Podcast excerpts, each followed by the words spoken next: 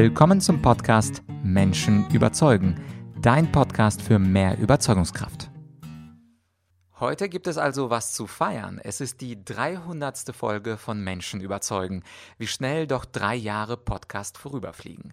Heute, zur Feier des Tages, möchte ich über den berühmtesten und besten Redner der griechischen Antike sprechen. Es ist Demosthenes. Möglicherweise ist der Name dir nicht geläufig, aber alle Autoren seit der Antike sind sich einig, Demosthenes ist eine sprachliche Urgewalt gewesen und über ihn, darüber gibt es natürlich Infos Fokus in dieser Solo-Folge.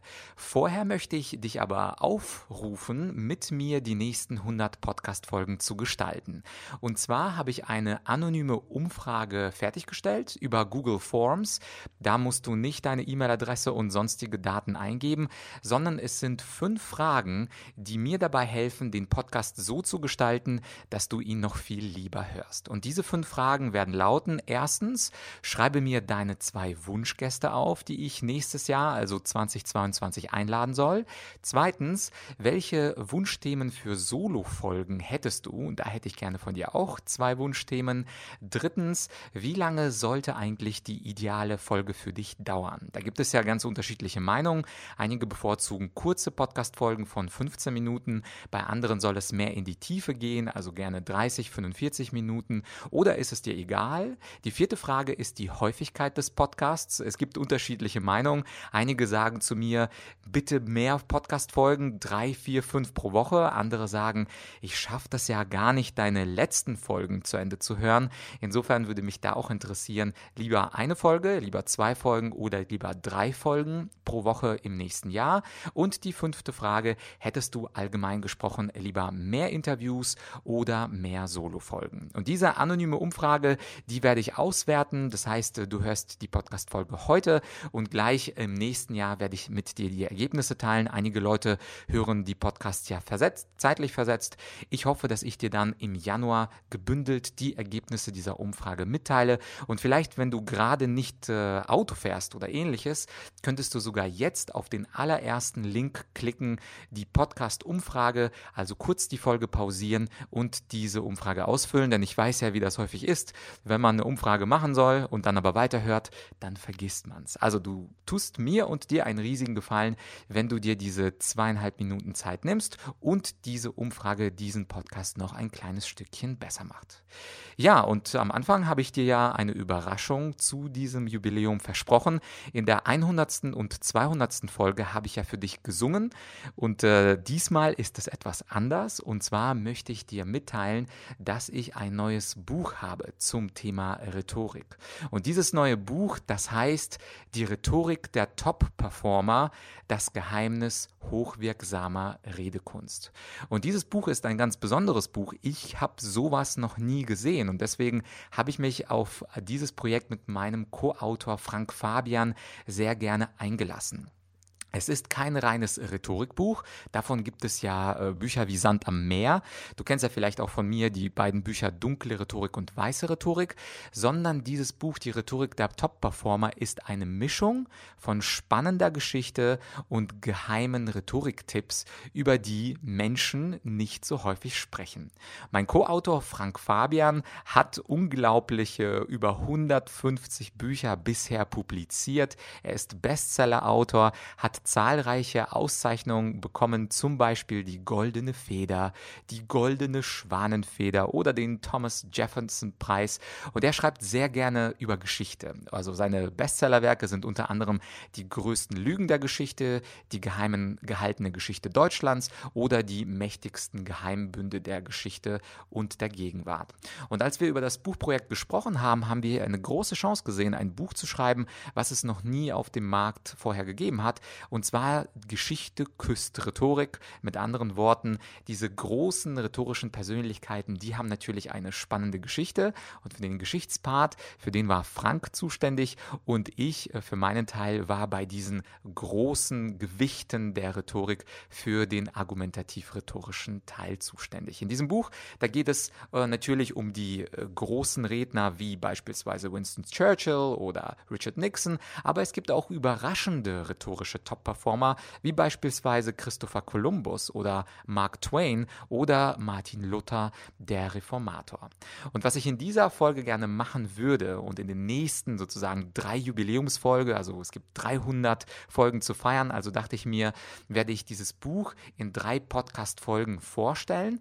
Und falls du sagst, ja, das Buch muss ich unbedingt haben, das klingt mega spannend, diese Mischung von Geschichte und Rhetorik, dann kannst du dieses Buch bestellen über die Webseite performer.argumentorik.com.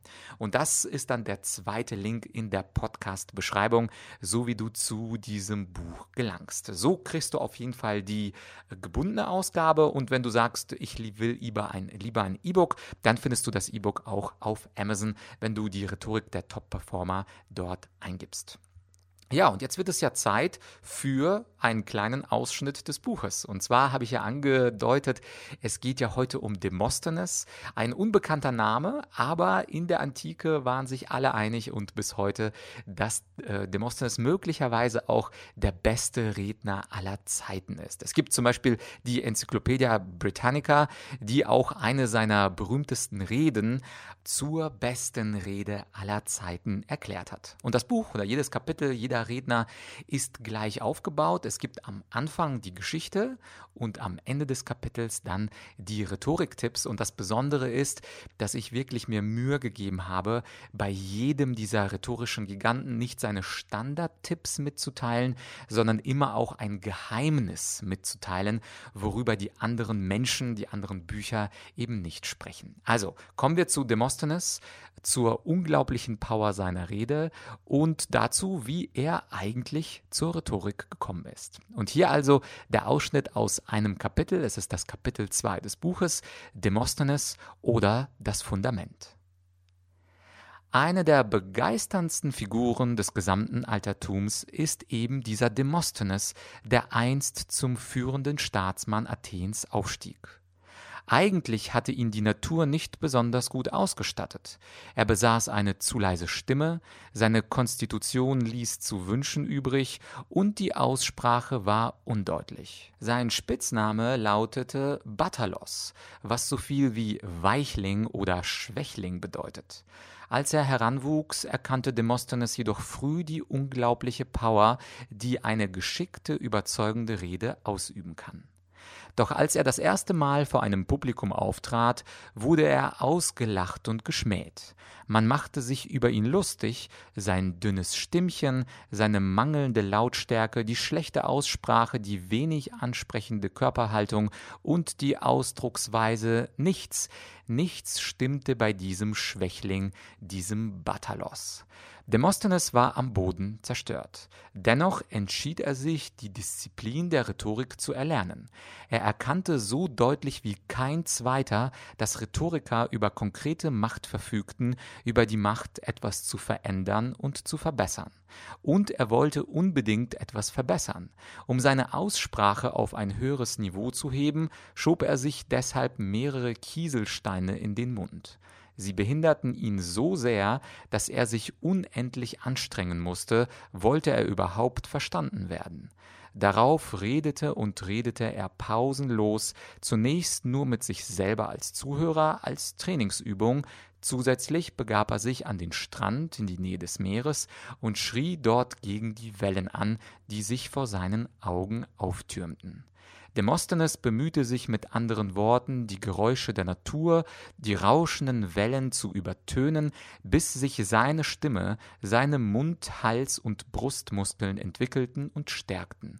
Er rannte am Strand auf und ab, während er die feurigsten Reden hielt, denen zunächst nur die Quallen, die Fische und die Wassermassen zuhörten. Kurz und gut, Demosthenes unternahm alles, um allein die körperlichen Voraussetzungen zu besitzen, die einen guten Redner auszeichneten.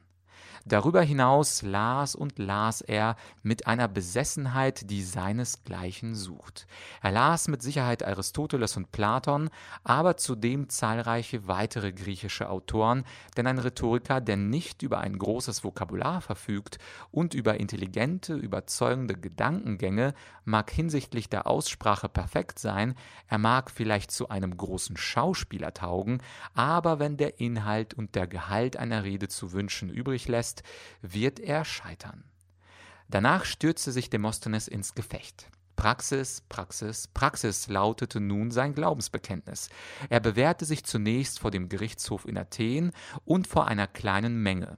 Auf diese Weise gewann er zunehmend Erfahrung und lernte, was die Menschen beeindruckte und was nicht. Und siehe da, er wurde von den Athenern schließlich ernst genommen. Im Laufe der Zeit betraute man ihn sogar mit verschiedenen wichtigen politischen Ämtern.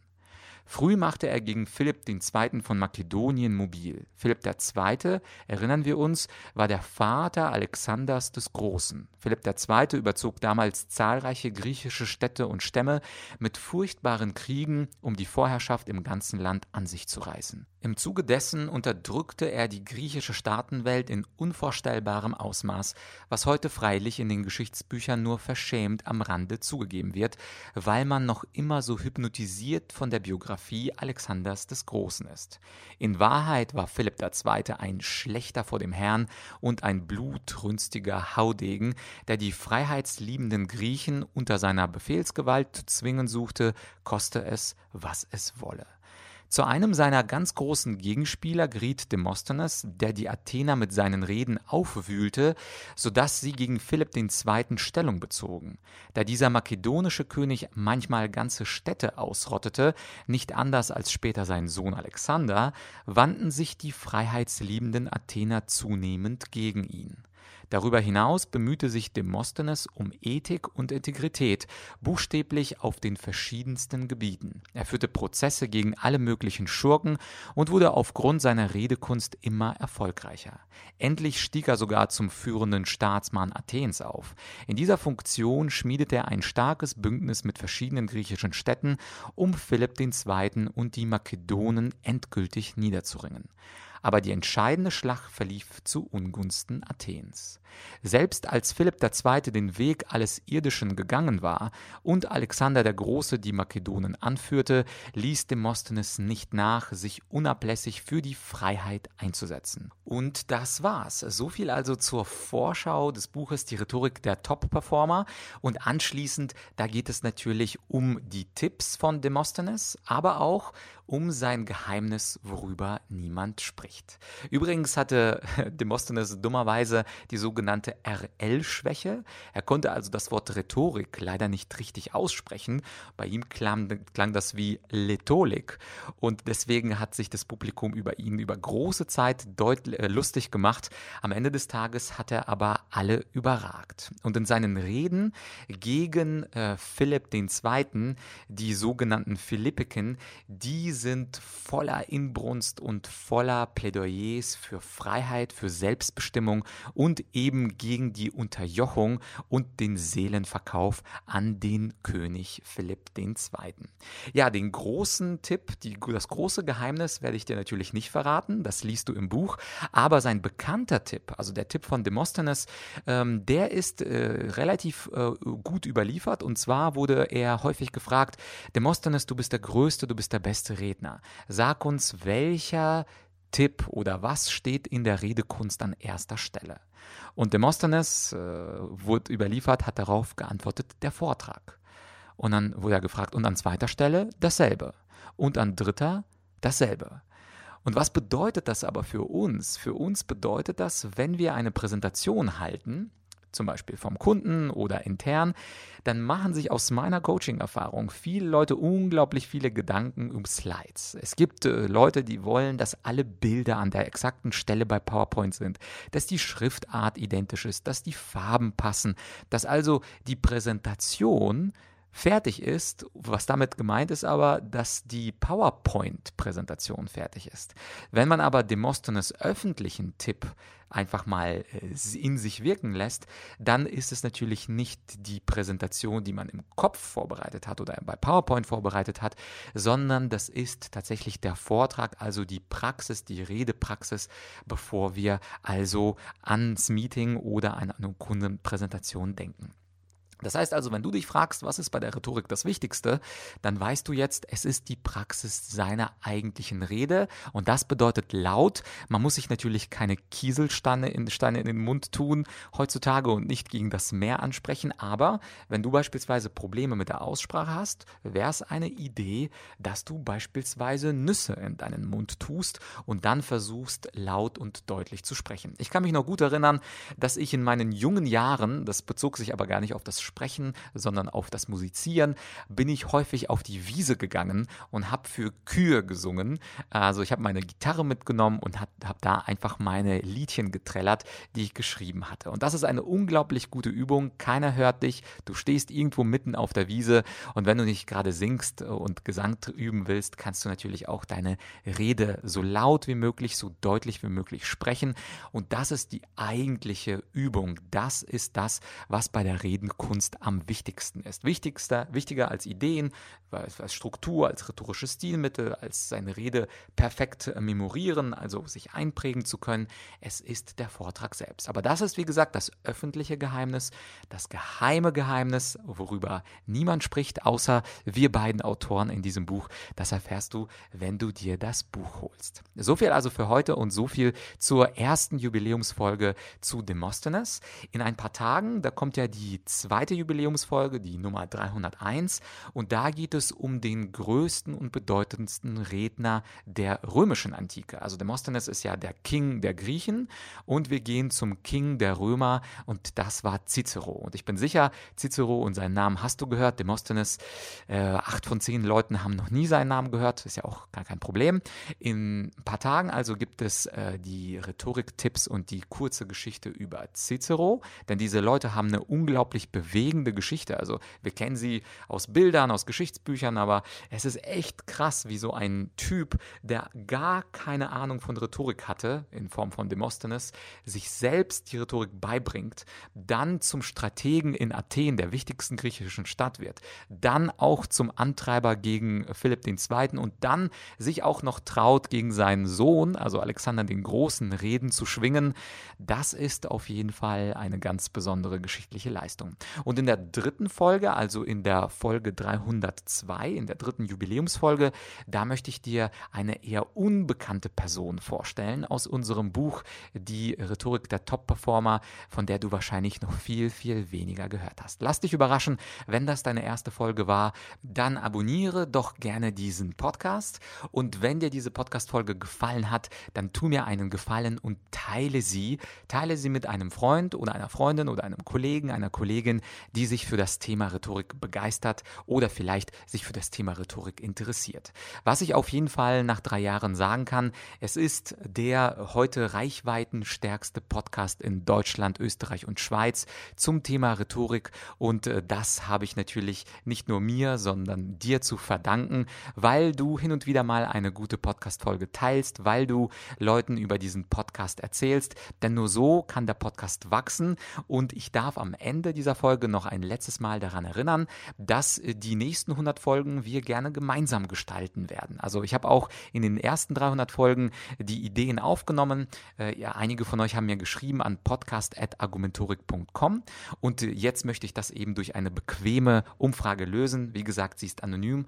Der erste Link ist also die Umfrage zu den nächsten 100 Folgen und der zweite Link ist der Link zum neuen Buch, das am 8. Dezember, ab dem 8. Dezember verfügbar und lieferbar ist. Danke dir für dein offenes Ohr. Wir hören uns in ein paar Tagen. Bis bald, dein Vlad.